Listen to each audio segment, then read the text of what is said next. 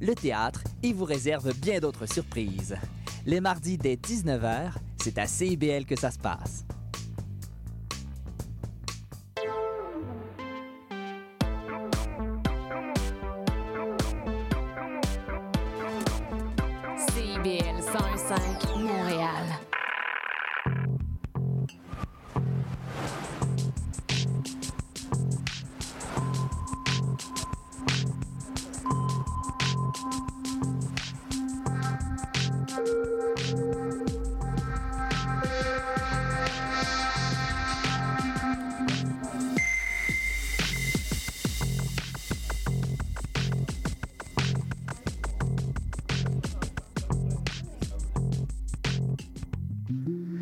Bonjour à tous et à toutes. Je m'appelle Ariane Monzerel et vous écoutez Sur Radar sur les ondes de CIBL.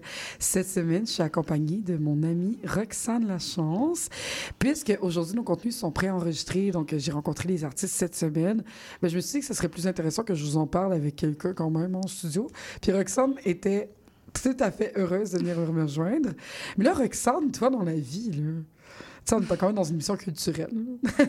T'aimes-tu ça, la culture? Oui, j'aime ça, la culture. Euh, allô, déjà. Euh, oui, ben, je pense que j'aime ça, la culture. Je pense que je suis une, une, grande fan de politique également, puis je pense que j'aime surtout la rencontre euh, entre les deux. Mmh. Alors... Euh... Ouais, mais on va en parler justement aujourd'hui parce que on a, en fait, j'ai reçu le livre Faire la romance de Sarah Maud Beauchel, publié dans les éditions Les Cardinales la semaine passée, qui a paru mercredi. J'ai d'ailleurs pu m'entretenir avec elle euh, en début de semaine. Fait qu'on va vous en parler. Puis, euh, je vais aussi parler avec Mike Baudouin, euh, qui est un, un, humoriste sur la scène depuis quand même 13, 18 ans. Mais maintenant, on va faire son premier one-man show vrai, qui va être je pense, le week-end prochain au Club Soda, juste à côté. Euh, un échange vraiment intéressant. Je vais parler aussi du spectacle Flesh and Sound au mai. Donc, euh, une belle émission. Avant tout, je vous, rappelle de ne pas euh, oublier de vous abonner à nos différents réseaux sociaux, Facebook, Instagram, TikTok, Spotify, pour rien manquer de ce qu'on fait. Chaque semaine, on vous propose divers reportages, vidéos et même des entrevues spéciales en forme ou non, performances et même des playlists musicales pour vous mettre dans l'ambiance de nos contenus. Pour rien manquer, retrouvez-nous sur nos différentes plateformes avec toujours le même handle, sur radar.cibl. Euh, mais avant de continuer, on va aller écouter une petite chanson, parce que pourquoi pas, Jardin d'Éden de Alexandre Desilets.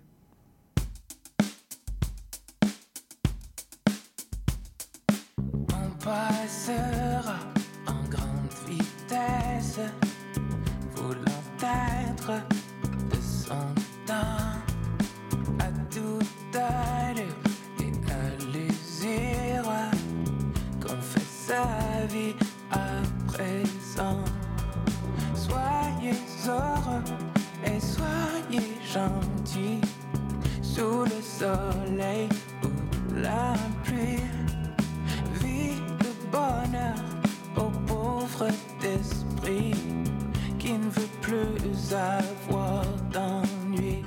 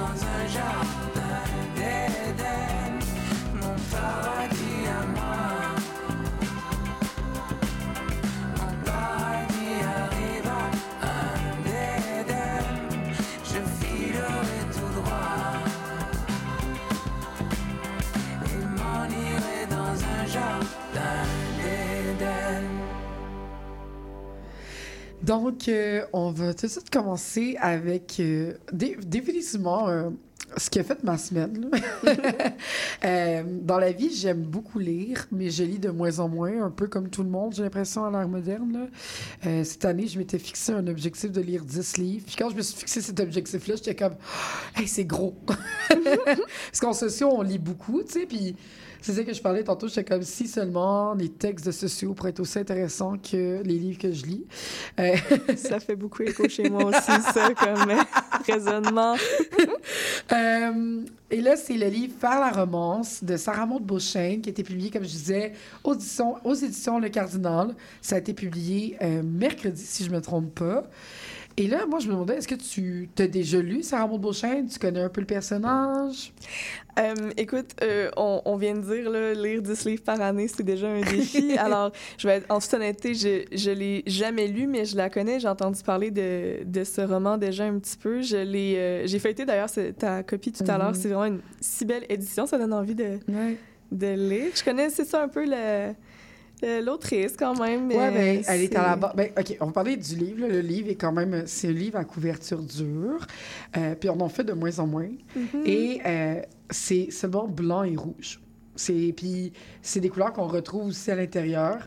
Ça nous plonge déjà tout, tout un peu dans cet esprit romantique euh, du de la littérature qui est comme quand même quelque chose que Sarah Maud euh, semble aimer. Là, on le voit dans son écriture, on le voit aussi. C'est Sarah Maud Beauchesne, c'est aussi celle qui est à la base du projet Les Fourchettes. Ben Fourchettes, pas les Fourchettes là, euh, qui, est- qui a été repris là, par Radio des dernières années. Ils ont fait une mini-série. Si vous l'avez Oui. pas écouté, je vous encourage fortement à le faire. Puis c'est un peu la suite, en fait. Parce que dans la saison... Ben, c'est pas la suite.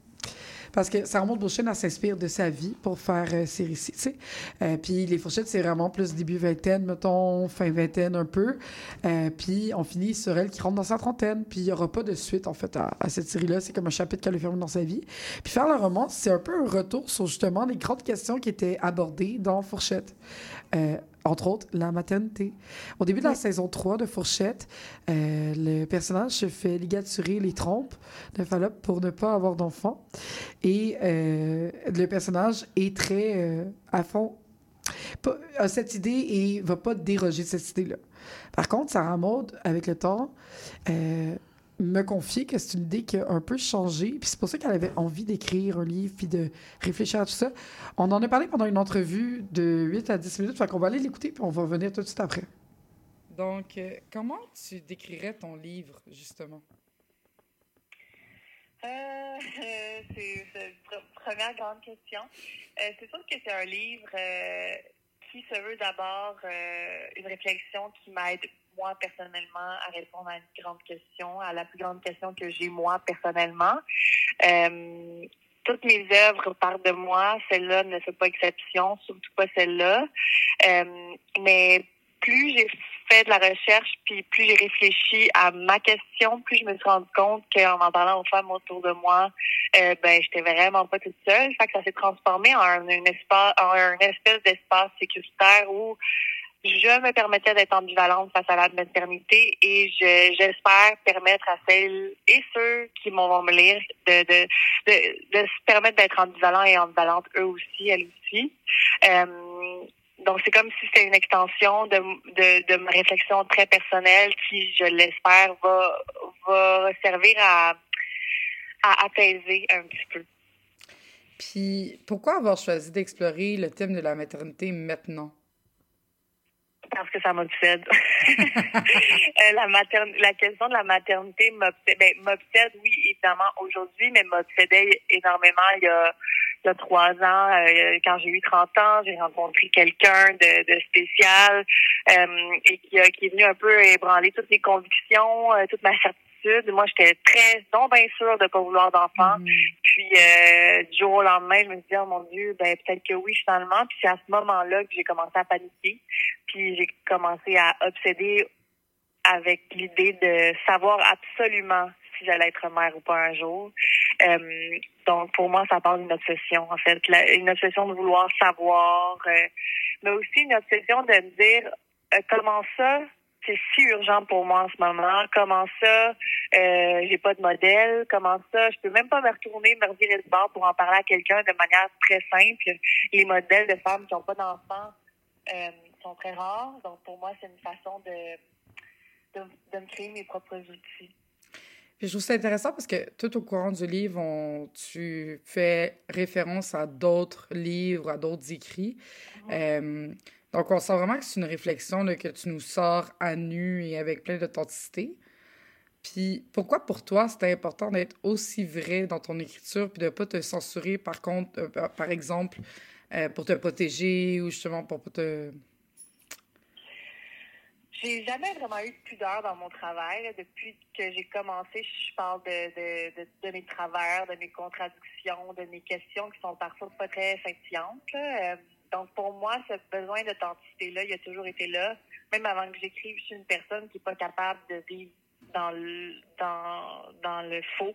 Euh, je suis pas bien, je peux pas être en relation avec des gens faux. Je, je suis mal à l'aise. euh, Je comprends pas comment on agit quand je comprends pas. Mhm. Euh, j'ai de la valeur à supporter le manque de vérité dans ma vie. Donc, euh, quand j'écris, ben, c'est, c'est un peu la même chose, puis c'est même exacerbé. Puis pour faire la romance, tu sais, je me suis dit, c'est la question la plus intime que je peux me poser à moi-même.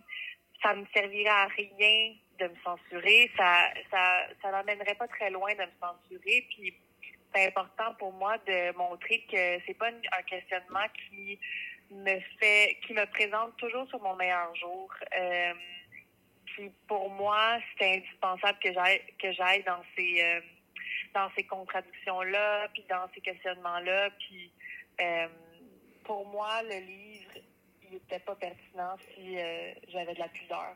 Mhm. Puis, euh, tu sais, justement, tu l'as fait de manière chronologique. Là, on retourne euh, vers des parties de ta vie ben, qu'on a pu retrouver dans tes autres œuvres ou Ouais. du moins en autofiction. Euh, pourquoi avoir le besoin d'y retourner avec justement euh, peut-être plus cet aspect? Mais on le voit, l'aspect de la maternité qui est un peu présent, mais pas tant. C'est-tu pour montrer justement que, que ton idée était faite depuis le début au final? Ben, pas vraiment parce que j'ai l'impression que quand, par exemple, j'ai fait la saison 3 de Fourchette, je parlais de d'un personnage fictif qui ne voulait pas d'enfant de manière très claire, qui se faisait même faire une ligature du père Oui. parce qu'elle était très, très, très certaine de son choix. Ou, Tu sais, ce qui est intéressant, c'est quand j'ai écrit la saison 3, je pensais que j'étais sûre, puis je pensais que j'allais cha- jamais changer d'idée, mais dans le fond, j'y avais pas vraiment réfléchi.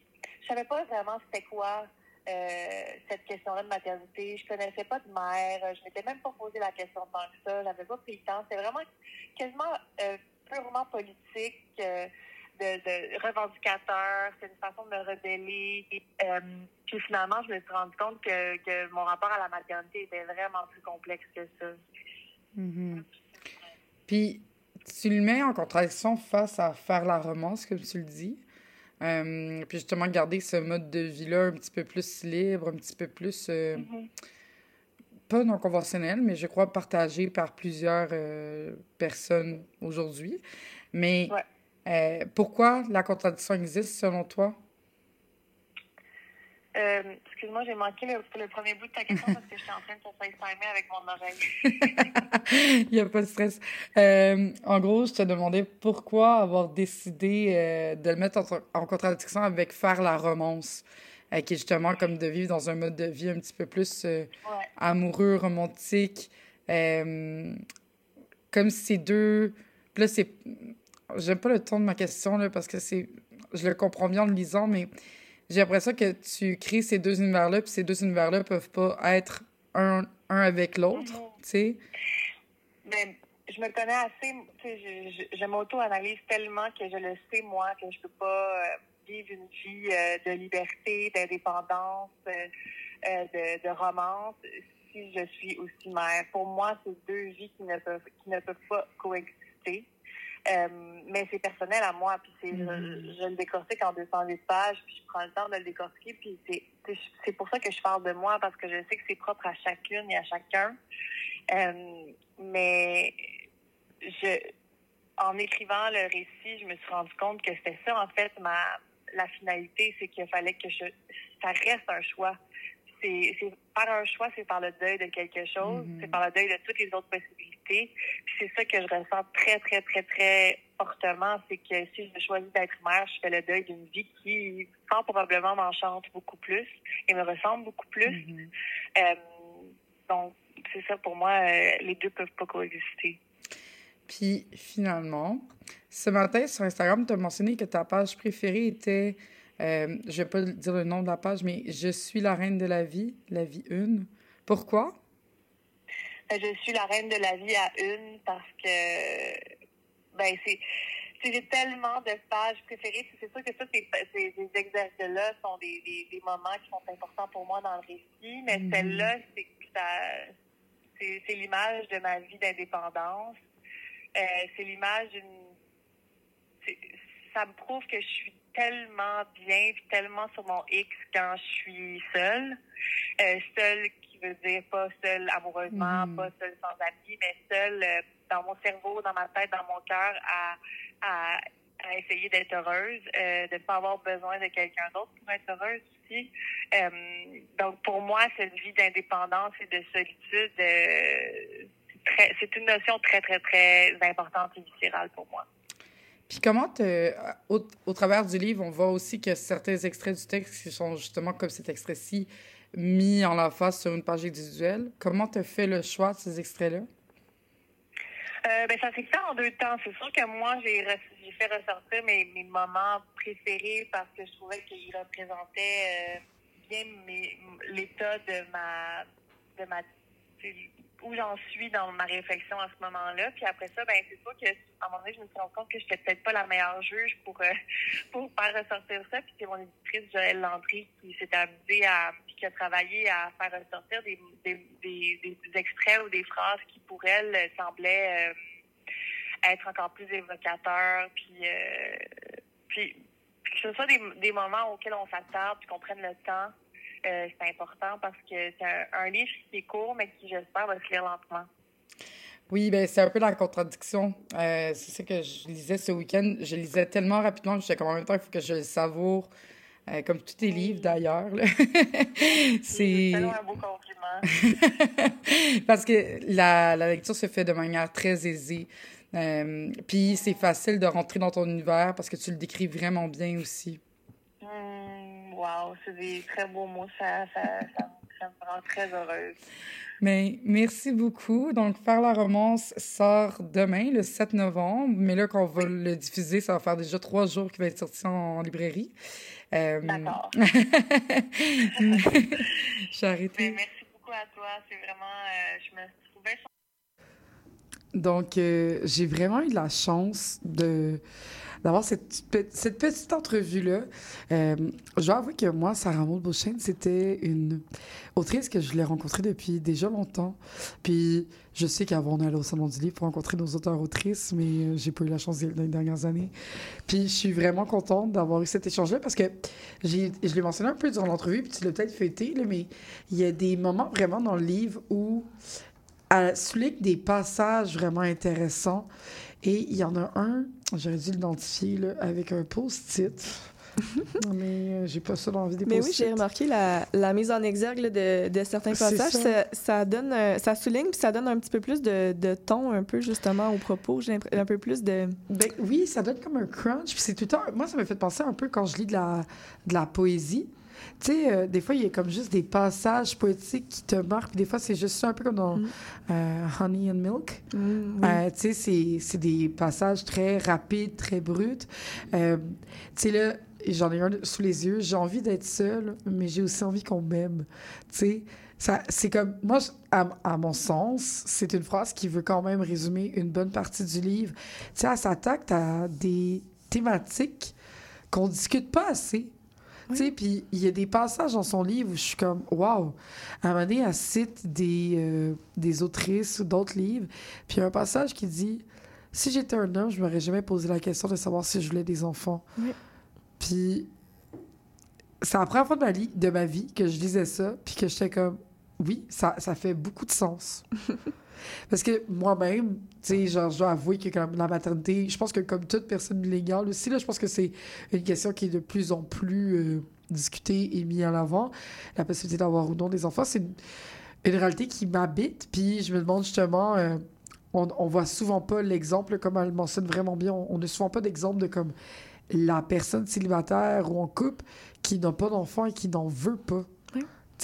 Mais en même temps, si t'en veux, puis si, si tu peux pas en avoir, c'est vraiment pour tous- tout le monde, ces livres-là. Je crois que comme ça s'adresse à tout parce qu'il y a aussi une belle, une belle manière de à, à les relations qui nous entourent. Parce que c'est vraiment un choix entre, genre selon elle c'est soit je focuser sur ma relation mère-enfant soit je me focuser sur mes relations amoureuses et amicales puis pour elle il semble pas avoir de distinction il n'y a pas de nuance elle dit elle-même euh, je sais pas si elle a raison je sais pas si elle a tort euh, mais en même temps c'est vrai puis ça m'a juste donné envie mettons de comme redater puis de de voir mes amis, puis de boire du vin, puis de comme avoir des soirées comme où on, a juste du plaisir, puis on oublie un peu le temps, genre. Puis pourtant, c'est pas du tout le thème du livre, tu sais. Fait qu'en tout cas, il y a, beaucoup de choses, puis tu sais, c'est un récit, comme j'ai dit au début, c'est pas nécessairement juste un juste un roman. On la voit cheminer dans tout ça, tu sais, c'est dans un ordre chronologique, on l'a dit durant l'entrevue, mais... euh, c'est un ordre chronologique, puis il y a euh, vraiment une une manière de comprendre sa, sa perception, mais en même temps, il n'y a pas de résolution. Je sais pas si c'est clair, qu'est-ce que je dis, là. Mais on montre vraiment le. J'ai ben, j'ai l'impression, d'après, Ouais. d'après bien sûr ce que, ce que j'ai pu en feuilleter puis l'entrevue, mais quand même le cheminement dans ses réflexions. Fait qu'en effet, il n'est pas nécessairement abouti, mais je veux dire, on, on a toute une vie pour, pour le Ouais. poursuivre, ce cheminement-là, mais quand même, c'est Mais j'ai l'impression que, tu sais, dans des essais, des fois, il y a comme un début, une phase explicative, puis une fin, tu sais. Puis c'est aussi très académique, là, de comme arriver à une fin, puis arriver à une thèse, puis défendre sa thèse. Mais en même temps, ça me fait du bien de lire quelque chose qui est comme, on défend pas de thèse en particulier, on fait juste mettre la table, surtout peut-être que je me trompe, là, tu sais, moi je suis au bac, puis un jour je vais peut-être faire une maîtrise, là, mais genre, de ce que j'ai lu à date dans les textes, c'est rarement euh, expliqué ou exprimé de cette manière-là. Tu sais, c'est vraiment un essai-récit. là. On n'est pas du tout dans un document académique, là. mais comme, en tout cas, je trouve que ça m'est sorti de mes références. Oui, mais je trouve ça intéressant justement de laisser de la place pour l'ambiguïté, puis pour le, Mhm. le fait de pouvoir changer de, changer de camp, justement, Ouais. ce qui est en effet pas quelque chose qu'on, Oui, puis qui est tellement possible euh, dans le milieu académique. Là. Ouais, mais il y a ça, puis, tu sais, c'est tellement une grosse question, puis c'est tellement une question de, de comme, circonstances aussi, j'ai l'impression, que comme, puis même elle, elle le dit à beaucoup de place dans son livre, de comme, il y a ça, mais il y a ça aussi, tu sais. Mhm. C'est pas, c'est pas un oui-non, c'est pas un, un oui clair ou un non clair, c'est un oui, mais peut-être non. Oui, mais je trouve ça intéressant que. Tu sais, j'ai l'impression que c'est un sujet qui est relativement tabou. Puis le, le formuler comme ça, comme un- une question un peu de devoir faire un choix, c'est. euh, comment dire? Ben, c'est un peu donner la. rappeler la possibilité, justement, de, de, de faire un choix, tu sais, de pas. euh, avoir seulement un- une option, puis de- d'aussi rappeler que ben la maternité aussi, c'est un choix, finalement, c'est pas une Mhm. fatalité, tu sais. Mais tu sais, on parle beaucoup de maternité, mais elle focus pas là-dessus tout son livre. Tu sais, je suis tombée justement sur un, euh, un passage où elle parle d'une de ses relations amoureuses, puis de l'acceptation de sa féminité, mais aussi de sa personne, puis apprendre à s'aimer. Puis là, je veux pas sortir le cliché, il faut apprendre à s'aimer avant d'être en couple avec quelqu'un. Je pense que comme on peut être en couple, peu importe, mais comme euh, apprendre à s'aimer, puis se choisir dans une relation avant tout, tu sais, parce que combien de fois dans une relation amoureuse, on rentre dans un dans une place dans laquelle on n'est pas bien, mais on est comme ah mais c'est correct, je suis aimée, tu sais, puis on, on le romantise tellement, puis on le je sais pas, ça m'a donné le goût d'avoir des relations saines, tout ça. pas que j'ai pas de relations saines, là, mais... en tout cas, je vous encourage vraiment à lire. Moi, je me suis gérée, je l'aurais lu en 8 heures. Je vais définitivement le relire. Euh, je l'ai lu finalement plus en deux jours parce que je voulais vraiment le savourer, tu sais, puis vraiment prendre le temps, mais je pouvais pas le lâcher, là. Je me souviens, je débarquais du métro à Berry pour aller à l'UQAM et je lisais en montant l'escalier, en allant vers mon cours. Euh, c'est dangereux, là. Faites pas ça. Euh, mais c'est Faire la romance de Sarah Maud Beauchesne. Euh, c'est paru aux éditions Le Cardinal. Euh, c'est un petit livre vraiment chouette et rapide. Un livre rempli d'authenticité, rempli de beauté, rempli d'amour pour soi, pour les autres. Puis rempli dans la possibilité de faire des choix aussi. Fait qu'en tout cas, je vous encourage fortement à le lire. Je remercie encore beaucoup Sarah Maud pour cette belle entrevue. Euh, puis J'espère qu'un jour, on va pouvoir venir s'asseoir au bout de la table puis qu'on va pas avoir cette conversation avec, trop- avec elle aussi. sais. Euh, en attendant, on va tout de suite aller à la pub et en musique. Je m'appelle Charlie Mulot et je vous donne rendez-vous tous les vendredis à 20h pour La Cabane à Contes, l'émission où on vous raconte des histoires.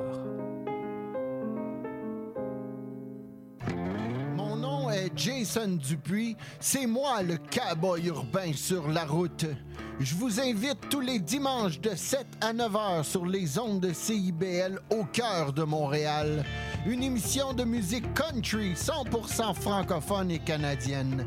Du hillbilly boogie au western en passant par le bluegrass jusqu'au country pop, c'est le meilleur du country francophone tous les dimanches de 7h à 9h sur les ondes de CIBL. Atención mi gente,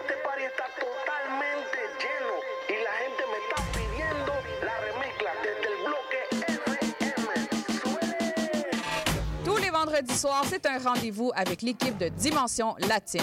Dès 18h, le top 5, les nouveautés de la semaine et nos entrevues avec des artistes internationaux. Mais surtout, à partir de 19h, Montréal Palmundo, le nouveau segment qui vous donne un survol sur la scène locale et les nouveaux artistes de la relève de Montréal. Es una cita con Dimension Latina. Néo-Québec tous les dimanches de 13 à 15h sur CIBL 101.5. Entrevue, chronique, débat, musique. Néo-Québec, le regard québécois sur l'actualité locale, nationale et internationale. Dimanche 13h-15h sur CIBL 101.5.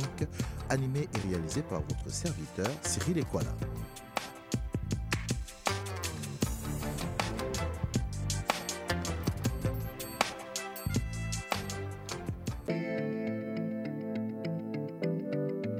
CIBL, au cœur de la musique.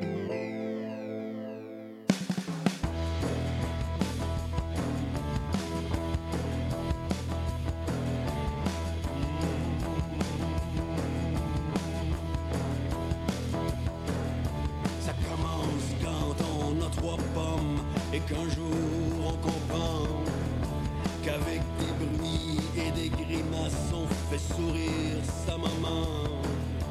Ou bien plus tard, adolescent, incompris et timide, on rêve d'un génial testament et d'un parfait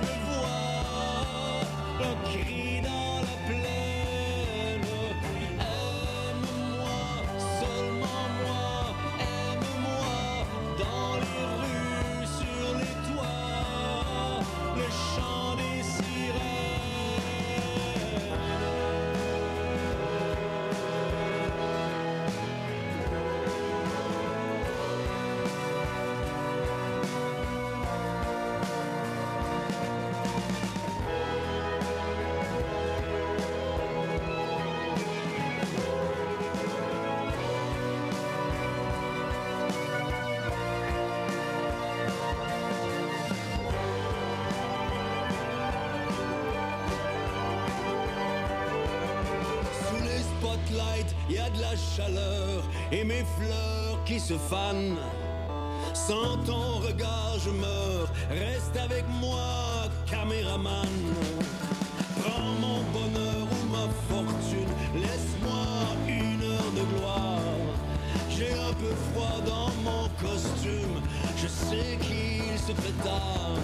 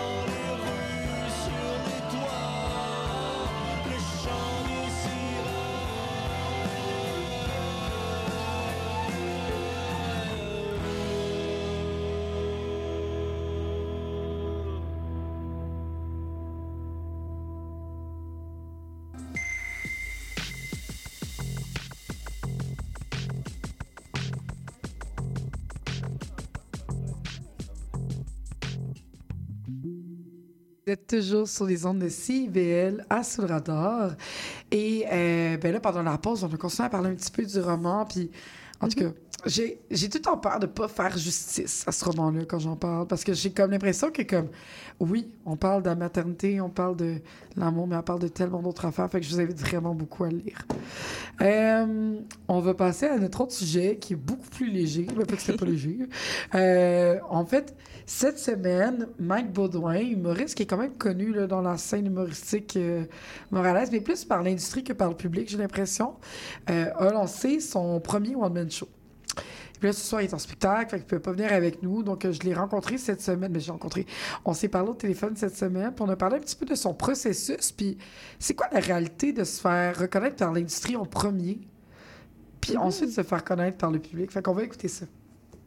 Donc, euh, dans les prochaines semaines, tu vas présenter ton premier one-man show vrai. Qu'est-ce que tu voulais exprimer avec ce premier spectacle-là? Euh, ben, je voulais surtout que ce soit un show euh, personnel, je pense, parce que ça fait longtemps que je fais ce métier-là. Puis, depuis les années, à chaque année, je vais écrire du nouveau matériel, faire un une heure de show, dans, dans des cabarets, dans des, dans des bars. Mais on dirait que le premier show, officiellement, je voulais que ce soit personnel, que ça résume les, les embûches que j'ai vécues dans les 18 dernières années, euh, que le monde sente que je suis sur scène pas mal comme je suis dans la vraie vie, tu sais, authentique, euh, honnête. euh, c'est la personnalité que j'ai dans la vie, c'est la pas mal la même que j'ai sur scène, mais un petit peu amplifiée. Fait que euh, c'est ce qui fait aussi le titre du show, là, sais, vrai, c'est tout ça, là, c'est l'authenticité, l'honnêteté, puis les meilleurs commentaires que j'avais avec les années, c'est un peu comme ça que le titre est arrivé, c'est on a l'impression que tu es déjà notre ami, que tu pas appris un texte par cœur, que tu fais juste nous parler de toi. Fait que je trouve que le titre fitait super bien, puis c'est un peu ça que je voulais, je voulais démontrer, je voulais parler en fait. Mais comment s'est passé alors l'écriture du spectacle? Si est-ce que tu as des textes ou c'est vraiment des histoires et toi tu les rencontres dans des histoires que tu as vécues puis tu les rencontres dans tes mots euh, à chaque fois de manière différente? Est-ce qu'il y a un autre précis? Euh, c'est un mélange des deux. Fait euh, moi, comment je fonctionne pour l'écriture, là, c'est que je parle de trucs que j'ai vécu pour vrai. Tout ce qui est dans le show, c'est des choses que j'ai vécues dans ma vie. Euh, je vais finir par l'écrire mot pour mot pour avoir juste une structure. Puis après, je vais puncher dedans si on veut. Puis là, une fois que ça c'est fait, ben là, évidemment, j'ai pas à l'apprendre tant que ça si on veut, parce que je l'ai vécu, mais les, les jokes aux bonnes places, je vais essayer de m'en rappeler comme il faut. Puis là, je vais le répéter, puis je vais le répéter, puis je vais le refaire. Ce qui fait que une fois qu'il est écrit, j'ai, je recheck plus le texte. Que d'un show à l'autre, je réécoute mes audios. Puis quand je fais un spectacle, mettons, qui va vraiment mieux qu'un autre, ben là, c'est cet audio-là que j'écoute en boucle jusqu'au prochain show. Puis là, si j'ai un autre show qui est meilleur, ce qui fait que c'est comme ça que je l'améliore, que je le rends plus serré, plus précis. Mais c'est des trucs que j'ai vécu à la base. Fait que euh, il y a tout le temps une espèce de mélange de il est plus précis, il est plus serré, il est plus efficace. Mais je l'ai vécu pour vrai. Puis vu que je je l'apprends pas mot pour mot, euh, textuellement, ben il y a tout le temps une petite variation d'un spectacle à l'autre. Fait que ça me garde un peu sur le sur le qui-vive, puis ça garde une petite excitation de le faire à chaque fois. Je, je déteste apprendre quelque chose par cœur, mot pour mot, parce que je trouve qu'on perd un peu l'authenticité puis, euh, puis, puis le plaisir à le faire. Mais je trouve ça intéressant parce que des fois, c'est vrai qu'on peut s'enfermer dans une boîte là, quand on apprend un texte, puis qu'on se laisse pas. euh, en fait, on se laisse pas le droit d'aller plus loin là, dans nos idées. Fait qu'est-ce que tu dirais que même ton spectacle va pouvoir évoluer dans la prochaine, euh, dans les prochaines années, dans la prochaine année? Ah ben oui, c'est sûr. Puis même là, depuis, ça fait peut-être, euh, je sais pas, trois, quatre, quatre shows, je pense que je fais depuis les, dernières semaines. Puis Mhm. euh, il y a encore des petits trucs que je fais. Ah, cette joke-là, je l'aime plus, je l'enlève. Ah, j'en ai une nouvelle, je l'insère. Euh, J'essaie de m'ajuster sur certains petits niveaux. Fait que c'est sûr qu'il y a des trucs qui vont changer. Puis, euh, mettons, j'ai des, blagues sur mon fils qui a trois ans et demi. OK? Ben, je sais que dans, après Noël, il y a des trucs qu'il fait en ce moment qu'il fera plus. Puis, moi, de les raconter sur scène quand c'est plus vrai, ça m'énerve. Fait que je vais les enlever. C'est- C'est aussi simple que ça. Fait que le show va vraiment évoluer avec euh, moi, puis ma famille, mes enfants, les trucs que je vis, si on veut. Là. Fait que c'est Ok. sûr que ça va changer. Là, la première à Montréal, c'est au Club Soda, le 15 novembre. Mais toi, ça fait longtemps là, que tu es sur la scène humoristique, ou tu es autour, du moins, là, je sais qu'il y a Rachid Badour autour de toi, il y a Preach aussi, qu'on a reçu. Euh, comme, qu'est-ce que ça te fait d'avoir cette reconnaissance-là, puis de finalement sortir ton premier spectacle à toi? Ah, ça fait, euh, ben, ça fait plaisir, c'est le fun, c'est beaucoup d'années de travail. Euh, tu sais, moi, ma carrière, elle n'a pas été euh, facile, si on veut. Là, il y en a qui ont la chance de percer en deux, trois ans, puis d'avoir une boîte de prod qui veulent, Ouais. partir en tournée avec eux, puis tout ça. Moi, j'ai pas eu cette chance-là. Fait que j'ai quand même eu du succès dans le sens où euh, j'ai quand même pu gagner ma vie à travers ces années-là. J'ai quand même fait des galas, des, des trucs télé, euh, des premières parties, des choses comme ça, euh, puis animé plusieurs soirées d'humour. Mais si je le faisais pas moi-même, je pense pas qu'on m'aurait pris sous mon aile parce qu'en humour au Québec, quand ça fait longtemps que t'es là, t'es un petit peu tabletté. Fait que le, le milieu te connaît, ils te font confiance, t'es efficace, mais ils se disent ah il est pas encore connu du grand public. Fait que on aime mieux la nouveauté au Québec. Je pense que c'est ça là. Le- je pense que le Ben, milieu je pense qu'il faut casser un petit peu le. Quand on travaille dans le domaine des arts, ou tu sais, même du public en général, là, il faut comme casser dans les premières années. Puis sinon, comme tu dis, après, ça, il faut vraiment créer ses propres, euh, ses propres succès ou ses propres envies. C'est quand même intéressant aussi euh, à avoir comme réflexion, j'ai l'impression, en tant que qu'artiste, mais aussi en tant que public, des fois, on se rend pas compte que aider un petit artiste qui commence, ça fait toute la différence. Ben oui. Mais tu sais, c'est- c'est ça qui est spécial aussi avec ce milieu-là, c'est que tu sais, le milieu de l'humour me connaît depuis longtemps. Là, ils, ils font bah, pourquoi il n'a pas percé? Bref, on n'a pas envie de prendre le temps de répondre à cette question-là. Mais le grand public, ils savent pas. Là. Moi, je le demande en show qui me connaît depuis un certain nombre d'années. Puis quand je dis que ça fait 18 ans que je fais ça, j'ai j'ai tout le temps des ben voyons donc. Fait que il faut, faut- va falloir qu'à un moment donné, il y ait une espèce de connexion entre le milieu de l'humour qui réalise que oui, nous, on le connaît, Mike, depuis 15, 18 ans, Mhm. mais le public qui le connaît pas, si on lui donne un petit, une petite pouce, là, puis une petite tape dans le dos pour l'aider, ben, il va se faire connaître du grand public, puis il va réaliser, ils vont réaliser qu'il est déjà efficace. Fait que moi, euh, j'ai eu à le faire moi-même, puis je suis bien content de ça parce que là, j'ai plein de gens du milieu qui viennent me voir en faisant Wow, quel beau succès! T'as réussi à passer à travers les failles un peu du milieu, puis de pas prendre le chemin que tout le monde prend, puis pas non plus te décourager. Fait que, euh, tu sais, moi, c'était, euh, j'apprécie tellement ces moments-là. là. Euh, J'ai eu de l'aide de Rachid, c'est sûr, là, dans le sens que, tu sais, d'avoir sa notoriété puis de me prendre en première partie, ben, ça, ça donne un coup de pouce, évidemment, tu sais, mais, euh, mais le reste, c'est ça, je l'ai, je l'ai fait par moi-même, puis je suis bien content d'avoir vécu toutes ces années-là, toutes ces embûches-là, parce que, je suis rendu, je pense que je suis rendu solide sur scène à cause de ça. Toutes les années de découragement, toutes les fois qu'on m'a dit non, ben là, je suis comme, je vais vous prouver que vous aviez tort. Ça finit là. Mais c'est une super belle valorisation aussi là, de, de vivre ça, j'imagine, là, j'en doute même pas. Euh, Puis quand on entre dans ton spectacle, à quoi qu'on doit s'attendre en tant que spectateur? Euh, on va s'attendre à, euh, je pense qu'on va s'attendre à avoir un, ben, en termes de thème, tu veux dire, ou euh, Euh, thème, émotion, ambiance, tu peux aller dans tout ça. Moi, je, moi, mettons, quand je vais dans un spectacle, souvent, ce qui va plus me marquer, c'est comment je me sens. Tu sais, je parlais de ça avec euh, un autre artiste dans les dernières semaines. par rapport au country. Tu sais, tu vas pas voir du country nécessairement parce que t'aimes la musique country, peut-être, mais tu vas là pour le- l'effet comme communautaire de- du country. Fait que je me demandais, est-ce que dans ton spectacle, il y a comme justement une ambiance que tu veux qu'il ressorte plus, que des émotions? Ben, il y a un mélange de trois affaires, OK? Qui est, euh, je fais, un, je fais un petit peu d'impro, fait que le crowd work, euh, je le maîtrise quand même très bien depuis euh, depuis un bon moment, fait que j'en fais deux trois moments dans le spectacle. Euh, malgré qu'à première médiatique, j'en ferai peut-être pas tant, là, le show est déjà long, fait que euh, on verra. Mais ça, c'est un élément sinon dans les dans, dans le spectacle. La deuxième chose, c'est qu'il y a plein d'émotions différentes. Fait que j'ai un numéro qui est plus deep euh, que mon, mon fils et mon père sont morts et nés la même journée. Là, fait que euh, j'ai un numéro là-dessus.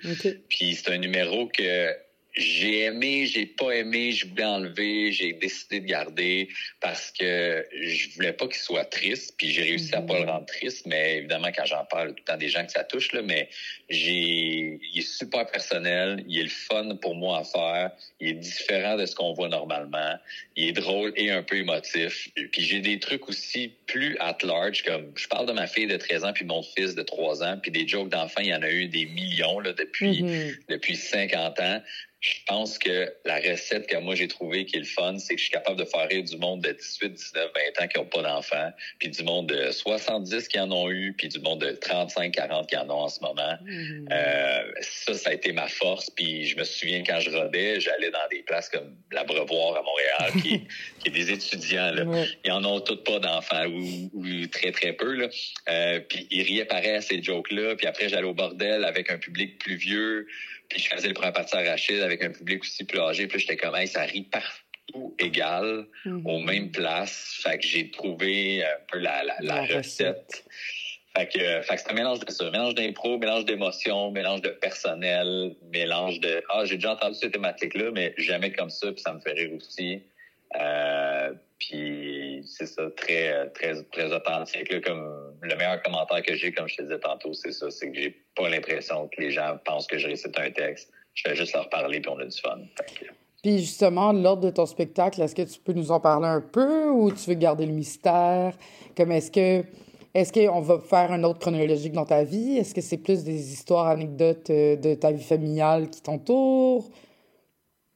Ah, il n'y a pas de chronologie euh, spécifique. Euh, Il y a juste, le- mettons, le- l'intro où je résume très rapidement, là, en trois Mhm. minutes peut-être, les 18 dernières années de ma vie. Fait que ce qui s'est passé, qu'est-ce que j'ai fait quand j'ai arrêté, puis ces trucs-là.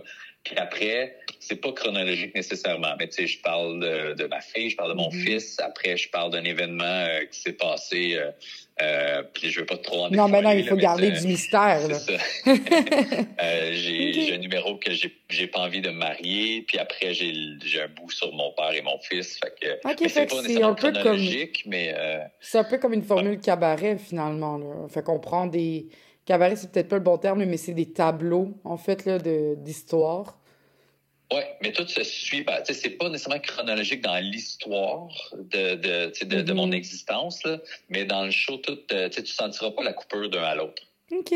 Que euh, ça, c'est. euh, j'ai travaillé fort ces transitions, mettons. Je pense que tu vas sentir les, euh, les coupures d'un numéro à l'autre. Il n'y a, pas, euh, a pas un numéro qui finit avec OK, on ferme les lumières puis on repart avec un nouveau. C'est vraiment ouais. tout, tout se suit, mais c'est pas nécessairement chronologique dans mon existence. Fait que, OK. Puis ton spectacle, t'es en tournée pour la prochaine année, si je me trompe pas. Juste- j'arrête en juin. Ouais, c'est ça, jusqu'en juin. Puis euh, après, est-ce que tu penses déjà à un deuxième spectacle? Est-ce que tu as déjà commencé à écrire? Est-ce que tu Ouais, euh, oui et oui, parce que je commence à me faire euh, booker des dates pour 2025. Là, Là, l'avantage, c'est que Félicitations. la, la- le rodage et la tournée vendent déjà super bien. Fait que, euh, il y a des salles de spectacle qui voulaient me continuer à me booker la tournée. Puis Moi, je voulais arrêter en juin ce show-là. Ouais. Euh, je je l'aime, mais ça fait quand même un bout que je le, je le rode. Fait que en 2024, il se termine en juin. Puis là, en 2025, je commence à me faire booker des nouvelles salles, puis des salles un petit peu plus grosses même. Fait que là, mon faut que je commence à écrire le prochain show. Donc, euh, il n'est pas encore commencé. Je sais que je le commence après Noël, par exemple. Là, je voulais juste laisser passer la première ouais. médiatique. euh, profiter aussi du fêtes, buzz? euh, Mais oui. Ouais. Mais c'est tout à fait. mais oui, louable. c'est sûr qu'il va y avoir un, un- un autre show. Euh, mais j'aime beaucoup les petites tournées, moi. C'est pas tout le monde qui aime ça. là. Les, Ouais. les, les diffuseurs, les salles de spectacle veulent qu'on étire quand ça vend bien. Mais moi, j'aime beaucoup créer de la demande, je t'avoue. là. Je suis, je suis entrepreneur, mais j'aime j'ai une petite insécurité qui fait que je me dis si je le fais court puis je vends tout, ben c'est le fun pour moi, c'est le fun pour tout le monde, c'est le fun pour l'ambiance. Puis après on repart un autre show. Fait que mon public, même si je me renouvelle pas avec du nouveau public, ben je vais me renouveler en termes de matériel. Fait que ces gens-là vont revenir me voir. Fait que c'est un peu comme ça que je travaille. Ouais, puis ça crée, ça crée aussi un effet. euh, ben, c'est l'offre et la demande, mais c'est aussi un, un phénomène Exact. spécial. Là. J'ai vu ce spectacle-là, mais peut-être pas toi. Euh, puis, tu sais, les spectacles, là, je.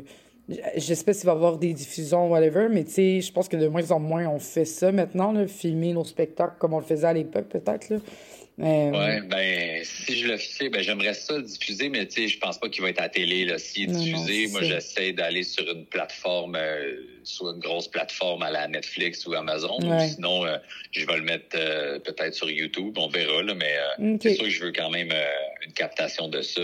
Ok. Je sais juste pas où, où je vais diffuser après. Parfait. Mais en tout cas, on, on te souhaite que tout se passe bien, que ton écriture se passe bien ici après Noël, que ta première médiatique aille bien, puis on a vraiment hâte de voir la suite. Ben c'est gentil, merci. Donc, euh, c'était. Ma voix s'est mélangée avec ma voix de mon enregistrement. C'était très méta, tout ça. Euh, Donc, euh, c'était l'entrevue avec Mike Baudouin. Donc, son spectacle commence cette semaine, si je me trompe pas. j'ai- Je l'ai regardé. Je pense que c'est ce soir ou demain. Euh, c'est vrai, au Club Soda. Mais il est partout au Québec. Puis, un spectacle qui va durer un an. Puis, ça, je trouve ça intéressant. Parce que comme il dit, maintenant, les spectacles, ils finissent jamais en humour. Tu sais, les tournées. Mettons, moi, le show de Louis-José Hood, là, que j'ai vu quand j'étais jeune sur DVD, ou celui de Rachid Badouri, parce que ça a été des spectacles qui ont été aussi 3-4 ans, genre, dans des salles à tourner. Puis lui, qui veulent pas faire ça, j'ai trouvé ça vraiment intéressant. Je sais pas si tu as un souvenir de ça, de toi aussi, comme enfant, d'écouter des shows à la télé, genre, comme mais sur un DVD. Bref, un DVD, c'est- je vais pas expliquer c'est quoi, là. Je pense que les gens qui m'écoutent savent c'est quoi un DVD. Mais, mais ouais. Ouais, voir des spectacles qui, qui ont roulé leur boss. Les, les blagues se ça. développent, mais on regarde beaucoup, tu sais, un- une colonne vertébrale qui va, qui va rester un peu la même. Ouais. Puis tu sais, c'est intéressant parce que c'est le 15 novembre qui commence là, au Club Soda à Montréal, mais il y a des shows ce soir à Saint-Georges. Fait que si vous êtes dans le bout de Saint-Georges, allez-y. Euh, je pense qu'il reste des billets, mais tu sais, je trouve que c'est intéressant justement parce qu'on parlait de justement par où vient cette reconnaissance-là, tu sais. Ouais. Parce que lui, il est quand même connu, là. Ça, je disais, il est entouré de Rachid Badouri, il est entouré de Preach. euh, des personnes qui sont quand même assez connues dans le milieu de l'humour et valorisées au Québec, là. Euh, mais le public, en tant que tel, ne le connaissait pas. Moi, quand j'ai reçu ce courrier-là, c'est la première fois de ma vie que j'entendais parler de cette personne-là, tu sais. Fait qu'en tout cas, je sais pas si, je sais pas si tu veux rajouter sur comme la reconnaissance ou le... Mais je trouve ça intéressant d'avoir la. de qu'il soit en train de se faire la réputation de la personne qui est pas connue, parce que ça veut quand même dire qu'il va être assez connu pour être connu comme, comme tel. Euh, mais je trouve ça intéressant la, la question de quelle reconnaissance, on va dire, euh, est, est la vraie, pour reprendre le, le Ouais. titre, hein, la vraie reconnaissance. Euh, Mais oui. Non, mais c'est vrai, c'est, j'allais dire, c'est vraiment ça. Hey, faut pas nous partir, moi, puis Roxane, sur des jeux de mots, parce que on peut continuer pendant une heure et demie. Euh, mais oui, je, je trouve que c'est intéressant. Puis, tu sais, il propose dans- sur son site web, c'est marqué Dans la vie, je suis authentique, un peu baveux, j'essaie de pas plaire à tout prix. Sur scène, je suis pareil, sans filtre et vrai. C'est un spectacle qui sont vraiment intéressants, puis tu sais, qui aborde différentes thématiques. J'ai l'impression qu'on n'en parle pas assez, des fois, là, du rapport parental, mais du père aussi dans la famille. On en parle, mais c'est tout le temps d'une, soit une glorification ou bien une une et on, on glorifie les pères pour qu'est-ce qu'ils font, tu sais. Mais j'ai l'impression que, en tout cas, le ton qu'il me donné, ça va être vraiment juste très vrai, très authentique. Je suis vraiment curieuse, j'ai hâte de voir euh, ce spectacle-là. Je vous invite à aller le voir d'ailleurs. Donc, je répète, le 15 novembre au Club Soda à Montréal, c'était Mike Baudouin pour son spectacle vrai. Et là, on va finir l'émission avec. euh, ben, en fait, on va pas finir tout de suite, tout de suite. Mais cette semaine, je vais aller voir le spectacle Flesh and Sound. Et là, finalement, comme vous l'entendez peut-être un peu dans ma voix, je me suis fait rattraper euh, par tout ce qui se passe dans la vie et je suis un peu fatiguée. Donc, j'ai pas pu aller voir le spectacle.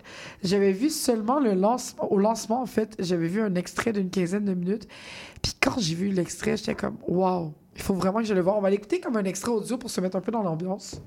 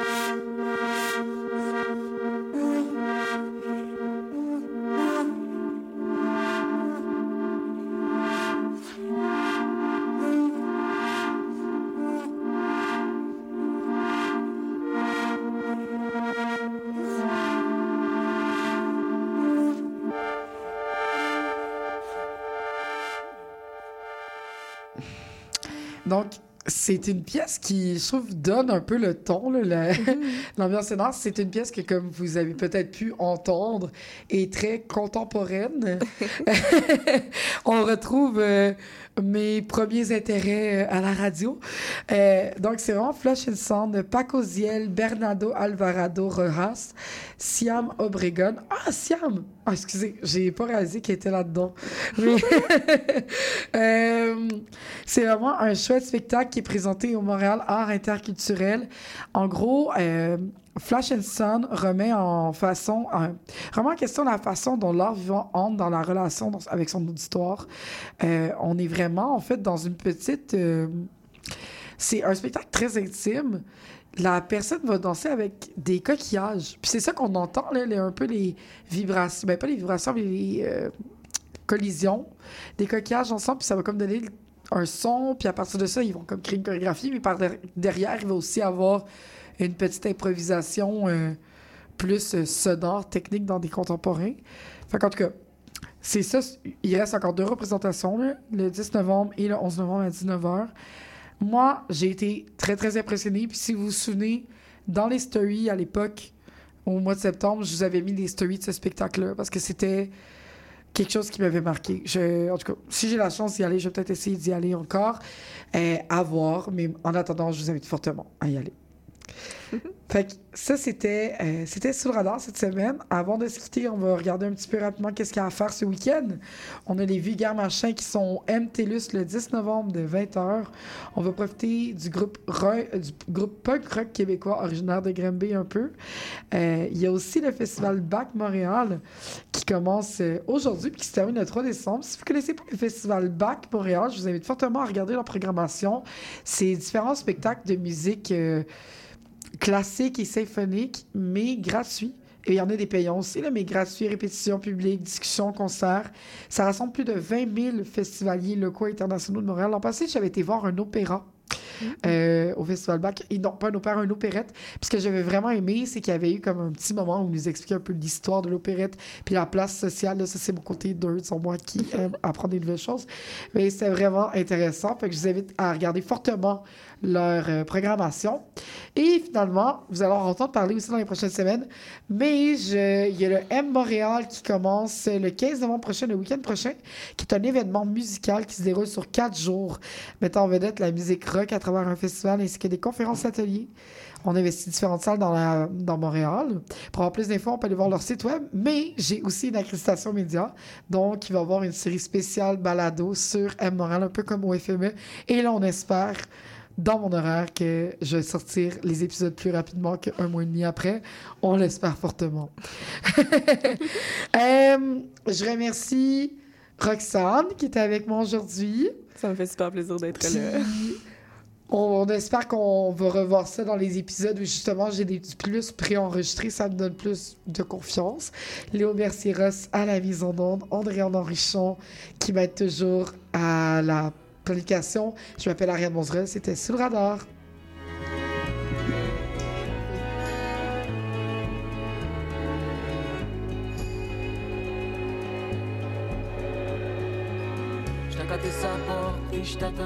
Ça fait une heure que j'ai envie de te voir. Pis tout ben t'ouvres la porte puis je tombe sur le cul. Pis tout ce que tu trouves à dire, t'es une grosse en retard.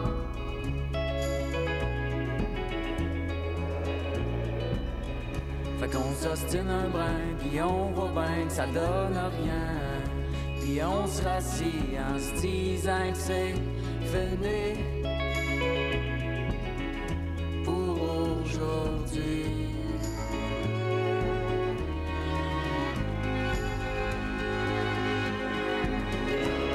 Les enfants se noient, ma paye se boit, si proche et si loin, à la fois, à la fois.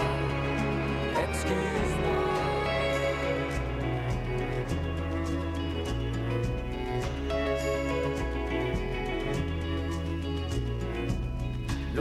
D'à côté, papa va chercher des cigarettes. Il revient dans deux minutes, fait ça comme une grande.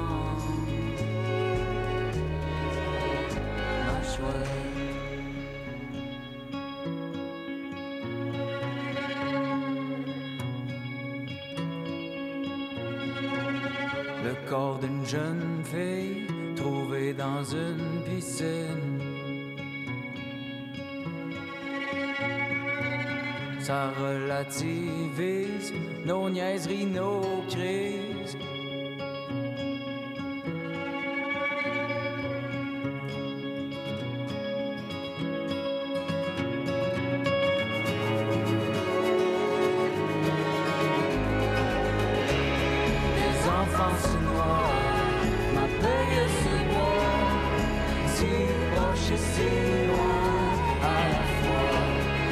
Les enfants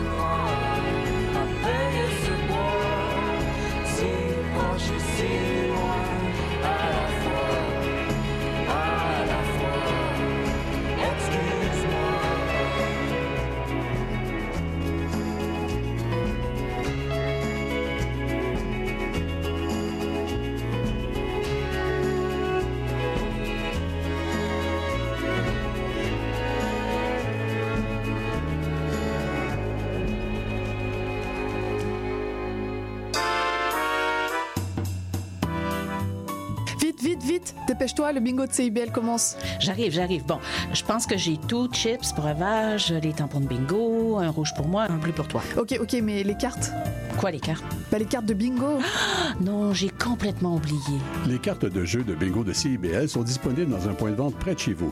Consultez la liste sur notre site web au cibl1015.com sous l'onglet Bingo de CIBL. Et venez jouer avec nous tous les dimanches dès 16h et invitez vos amis. Et surtout, pour jouer au bingo de CIBL, n'oubliez pas d'acheter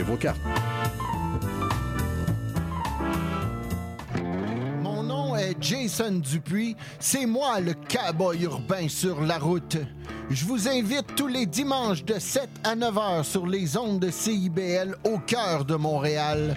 Une émission de musique country 100% francophone et canadienne. Du hillbilly boogie au western en passant par le bluegrass jusqu'au country pop. C'est le meilleur du country francophone tous les dimanches de 7h à 9h sur les ondes de CIBL. Néo-Québec tous les dimanches de 13 à 15h sur CIBL 101.5. Entrevues, chroniques, débats, musique. Néo-Québec, le regard québécois sur l'actualité locale, nationale et internationale. Dimanche 13h-15h sur CIBL 101.5. Animé et réalisé par votre serviteur Cyril Equala.